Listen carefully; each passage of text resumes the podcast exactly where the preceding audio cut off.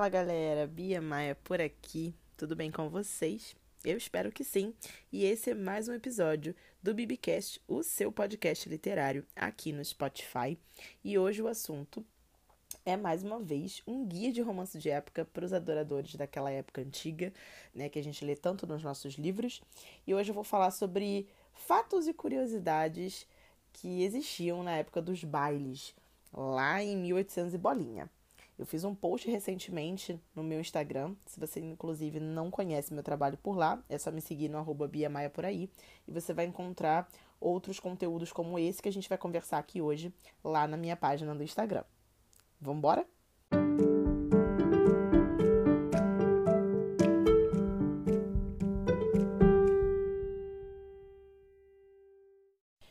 Gente, não é segredo para ninguém que por muitos séculos os bailes de época foram considerados uma diversão muito popular, né? Tanto a alta sociedade britânica, né, e de, claro, de outros países ali da Europa, quanto os meros mortais, eles também gostavam de dançar, né? E os preparativos para esses eventos, eles exigiam um grande esforço por parte dos organizadores, né, principalmente dos nobres, né, para receber esses convidados. E ia muito além apenas da decoração e do envio dos convites, né? A gente pensa que para organizar um baile era só fazer a decoração do salão e enviar o convite, mas pelo contrário, descobri que tinha muita coisa por trás que a gente nem desconfia, tá, gente? E é sobre isso que a gente vai falar hoje aqui. É, eu fiz uma pesquisa histórica em alguns sites bem confiáveis de história e a gente teve aí uma grande surpresa quando a gente se deparou com as coisas que eram feitas para antes do baile. A primeira coisa que a anfitriã tinha que se preocupar para o seu baile era com a ambientação daquele festejo, né? E a moradia tinha que ser adequada, tinha que ter bastante salas, né, para você fazer várias danças e outras coisas que poderiam acontecer dentro daquele evento, como a sala de refeições, né, onde ficariam os, os menus, né, do, do, do baile. Então, se a casa, né, a mansão daquele nobre não tinha um, uma adequada arrumação e organização, seria necessário ver um salão em outra casa, tá, para se alugar para esse festejo, né? Às vezes também acontece muito, né? Acontecia muito que a família tinha uma, uma residência de veraneio, vamos supor. É, a gente tem isso muito exemplificado em Bridgerton, quando a gente vê na série que na segunda temporada tem um baile que acontece em Aubrey Hall, que é a casa de veraneio da família Bridgerton, né, que é onde eles passam o verão, né, descansam e enfim, né. Então assim, eles tinham uma, uma residência mesmo, né, e tinha a casa de Aubrey Hall, que era para passar o verão. Muitos nobres faziam seus bailes também nessa outra casa, que geralmente é maior, tá? E a decoração era sempre muito luxuosa, né, gente? Desde as paredes que eram cobertas por tecidos caros, né, cortinas e a sala decorada com plantas e flores da época, né, que estivessem mais eh, eh, bem delicadas, né, floridas. E é claro, o chão também, tá? A gente vê em muitas séries de época e também nos livros que o chão da casa, sempre de madeira, né, taco, era decorada com pinturas em ouro, pinturas douradas, né, para destacar o luxo que aquela família continha, né? Então, assim, é, é, às vezes não havia cadeira suficiente para os convidados descansarem entre as danças. Então, elas eram alugadas, tá, gente? Isso eu achei bizarro. Eu nunca tinha visto isso na minha vida. Que num baile você tinha que alugar por uma cadeira para descansar. Sobre os pisos de madeira, gente, geralmente nas casas britânicas, é, esses pisos de madeira eram cobertos por tapetes. É, é, a gente vê isso também em Bridgerton, na cena em que a Penélope, na segunda temporada, ela tá escondendo alguma coisa sobre o piso de madeira, né? Que ela tira aquela, aquele pedacinho do piso para esconder as moedas que ela tinha guardada. E a gente vê ela tirar o tapete do lugar, né? Então, assim, era muito comum que naquela época né, nas casas britânicas tivessem o tapete para cobrir né, o piso de madeira. Isso é muito interessante. E assim, é, é, quando você, quando tinha o baile, os tapetes eram todos retirados, enrolados, guardados naqueles quartos, né, que tinham especiais para guardar material de limpeza, essas coisas. E no chão era passado cera de abelha, né? Aquela coisa assim bem lúdica, bem, bem de, luxuosa mesmo, de rico, para que o chão ficasse brilhando, né? Para receber os convidados. Só que tinha um porém, né? Quando você passasse essa cera no chão, né? O chão ficava escorregadio. Então, às vezes, poderiam termos aí umas consequências bem infelizes de pessoas caindo durante as danças, né? Porque a cera, além de ser muito escorregadia, né, mesmo sendo muito brilhosa para o chão, ela também estragava muito os sapatos, tá? Porque ela manchava muito a sola dos sapatos.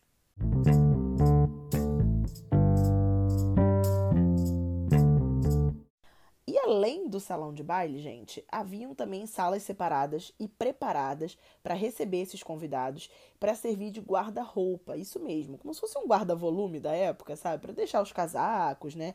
E olha isso, além do guarda-volume, você ainda tinha duas empregadas domésticas que ficavam nessa sala, tá? Para quê?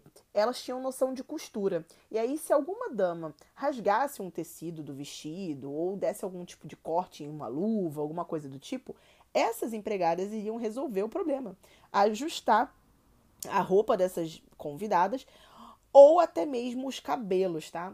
Se desse alguma coisinha que o cabelo soltasse do lugar, ficasse um pouquinho para fora do, do eixo ali, a, as meninas que ficavam nesses guarda-volumes ajudavam nesse quesito, tá? É, também havia um quarto para as necessidades mais delicadas, né? Na primeira metade do século XIX, nem todas as casas tinham um sistema de esgoto, gente, a gente sabe disso, né? Então era possível deixar um piniquinho ali, né, num quarto especial, onde uma empregada ajudava as senhoras a lidar com todo esse problema aí, né, sem comprometer as suas vestimentas, porque vamos e convenhamos, imagina você fazer o número 2 num pinico com o tamanho de vestido daquele que elas usavam, gente. Era bem complicado, né?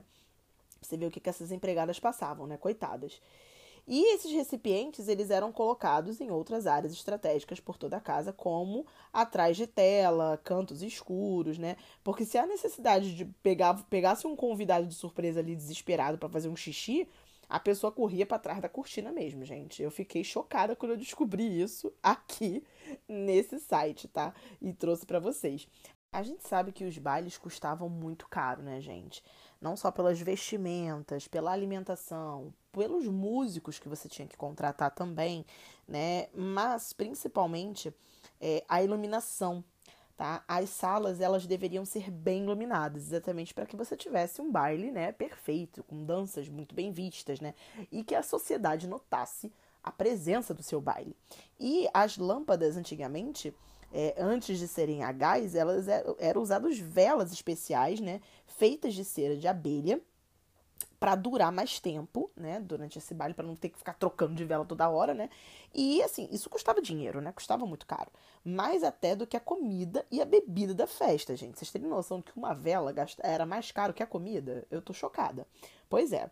E assim, caso essas velas fossem instaladas de forma incorreta nos castiçais, elas podiam pingar e queimar alguns convidados. Você imagina aquele vovozinho, aquele duque velho, passando pelo corredor e a cera caindo na careca dele, gente? É nesse nível aí que aconteciam as paradas, tá? E assim, centenas de velas juntas às vezes funcionavam melhor do que até uma lâmpada de 25 watts, tá? Vocês estão brincando aí achando que a vela não vale nada? Ela vale, tá? Só é cara. Por isso os castiçais de parede, eles eram decorados com pingentes de cristal, com espelhos, né, atrás, tudo para você ornar e tornar aquela decoração bem mais bonita e atraente, né? E como eu falei, além da iluminação, da decoração, de tudo isso, ainda tinha que ser contratada uma orquestra para tocar durante essa festa, né, esse baile. E geralmente era um, um, grupo de quatro músicos, né? Um pianista, um violinista, o violoncelista e o cornetista, né? Corneta, violoncelo, violino e piano eram os instrumentos mais vitais num baile. E se a dança fosse acompanhada por um piano, era necessário é, convidar um músico, né, profissional para cantar, além disso, né? É, caso contrário, você poderia ter um convidado não muito talentoso sentando no piano e resultando num desastre, né? E vamos contar que às vezes podia acontecer isso, né? Imagina o bafafá que seria, gente, da época, a fofoquinha. No dia seguinte, todo mundo comentando nos jardins aí, dos parques e afins. Pois é, né? As comidas e as bebidas também eram uma parte importante da festa, gente. As refeições elas podiam ser encomendadas por uma empresa de catering especial. Olha só, gente, isso eu não sabia, tá? Eu achava que as cozinheiras da casa, né, da, da anfitriã, faziam a comida, mas não. Às vezes ela poderia contratar uma empresa que preparasse apenas aquele tipo de comida para o baile, tá? E isso custava muito caro. É, geralmente o jantar era preparado na própria casa da anfitriã, né? A empresa ia até lá para preparar, sendo muito importante abandonar a abundância vulgar, ou seja, gente, a miserê, tá? A miséria da comida oferecida era chique, tá? Não era bonito você oferecer um baile muito farto. Olha isso. Então, toda a comida ela era dividida em petiscos, pratos servidos no jantar, tá? O, os petiscos incluíam até doces como waffle, sorvete, bombom e era servido numa sala separada, tá? Não era permitido você entrar no salão de baile com comida, tá? Nem com bebida, né? Mas imagina, como é que você vai dançar segurando um copo, né? Você vai acabar derramando em cima do, do rapaz que tá dançando com você, né? E vice-versa. Já o jantar, ele era servido numa outra sala separada. Eram oferecidos aos hóspedes petiscos de carne, geleia, aves e às vezes até uma sopinha, tá? Toda a comida era pré-cortada, os pratos que tinham de ser mantidos refrigerados, que naquela época não existia geladeira nem freezer, né, galera? Então, eles eram necessariamente colocados em cima do gelo mesmo, tá? Você botava gelo ali numa, numa bacia, né, embaixo e o prato ficava em cima. Caso contrário, a comida poderia estragar irremediavelmente em uma sala quente, porque naquela época, gente, não existia ventilador, não existia ar-condicionado. Então, os bailes era janelão aberto, entendeu? Então, assim, entrava no máximo aquele arzinho ali do ambiente. Então, se você tinha uma comida, né? Imagina um baile no verão, né? Um baile numa primavera ou outono, tudo bem. Agora, um baile no verão, né? Com aquele calorzão quente, né? a comida não ia aguentar, gente. Então, assim, ou ela teria que ser consumida rápido, ou você teria que botar essas opções aí de gelo embaixo para poder dar uma segurada, né? Achei isso muito interessante. Agora, uma coisa que você não pode negar era que os bailes eram muito organizados, né, gente? Porque era necessário você planejar todo um cronograma de baile. E todas as danças eram escritas num papelzinho, né? Tipo uma brochurazinha, e era entregue para você quando você chegava no baile, né? Então, você já sabia, você dama, né, da sociedade, que vai para debutar, vai para conhecer os rapazes, você já sabia o que, que ia ter de dança. Então, você já meio que preparava o seu cartãozinho de baile ali para entregar pro rapaz com as danças certinhas, para você dizer, ó, oh, eu quero dançar com você essa daqui, essa daqui. E por aí vai, né? É, as meninas, elas logo na entrada do baile já tinham os cartões, né, que você poderia pegar para botar junto da sua luva ali na sua mão, né, com um lapisinho, né, e, e, do lado do seu leque. Às vezes tinham damas que penduravam o cartão de baile no próprio leque, o que eu achei muito interessante, né? Os leques, inclusive, eles se sabe, né? Vocês sabem, eu já falei disso com vocês aqui em outros episódios do BBcast. Eles não eram usados somente para se abanar e para se livrar do calor, gente.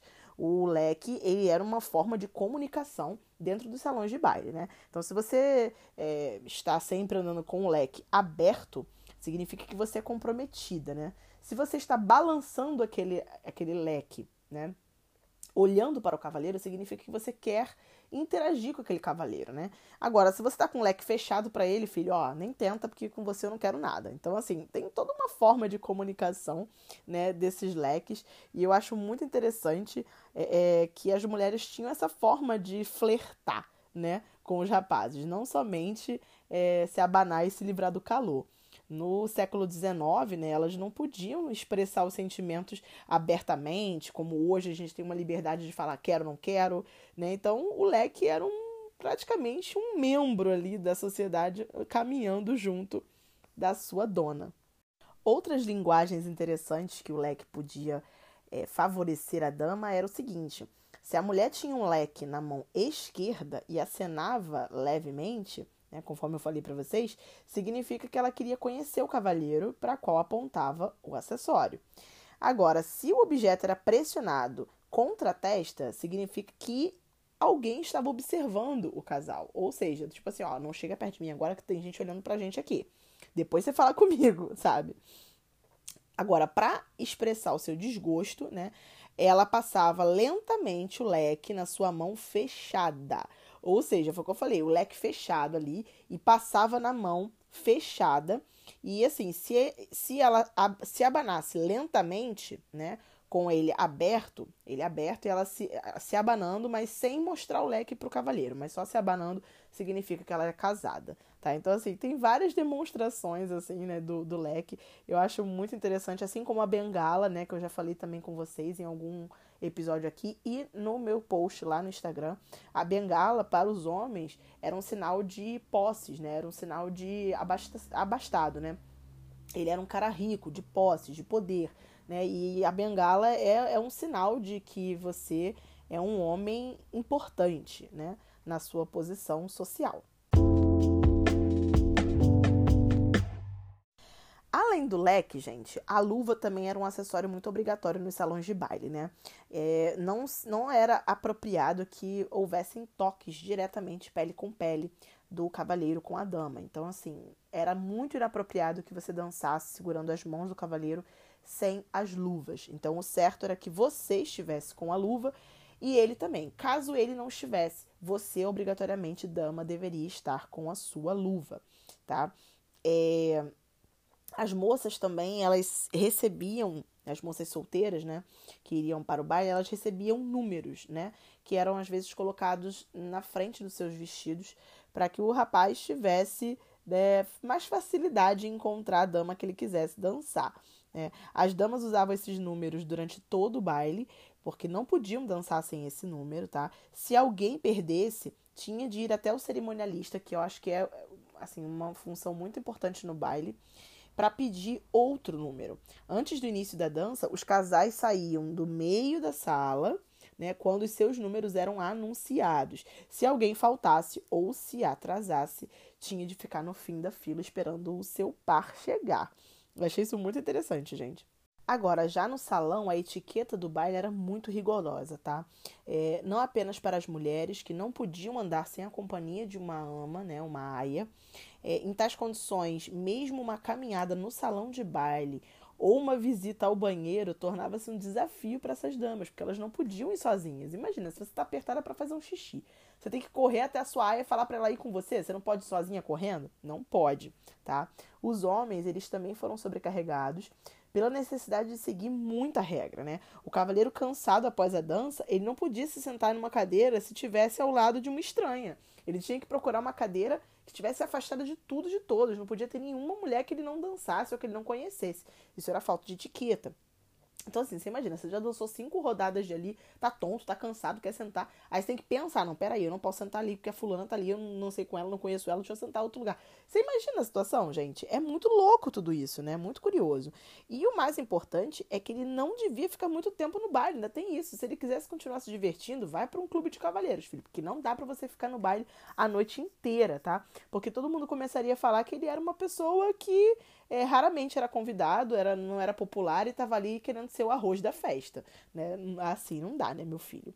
E é claro, além dos acessórios, o cabelo das mulheres também era muito importante dizia muito sobre aquela dama, né? Na preparação para o baile, as mulheres elas prestavam muita atenção no que estava na moda, seja na vestimenta como no penteado. E assim, elas usavam muito arranjos com penas, flores, né? Fios de ouro, fios dourados, muitas joias, né? Cordões, pérolas, né? E assim, quando você via que uma mulher ela era muito assim bem arrumada, espalhafatosa, muita pena, muita pérola, a gente sabia que ela era casada, né? Porque ela era uma mulher que queria mostrar presença, mostrar luxo. A moça que era solteira, a Lady, né? Ela sempre era mais delicada, até mesmo nos seus acessórios. Os cordões eram mais discretos, né? Flores eram sempre opções mais utilizadas por essas moças. O cabelo nunca era muito volumoso, era sempre muito retinho, muito certinho. As cores dos vestidos eram sempre claras, nunca cores vibrantes, escuras. Isso era mais para senhoras casadas ou viúvas, tá?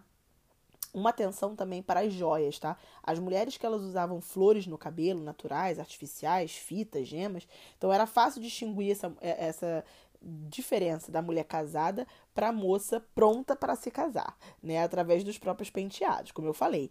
As moças que eram, né, recebiam esses penteados mais sofisticados, com joia, pena, eram as mulheres casadas, que tinham as posses do marido para poder gastar à vontade.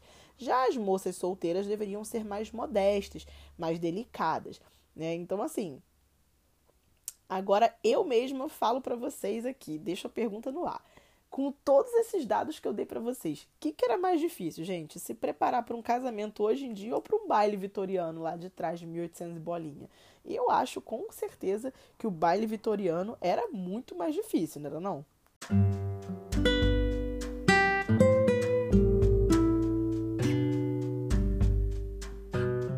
Bom, gente, eu vou ficando por aqui.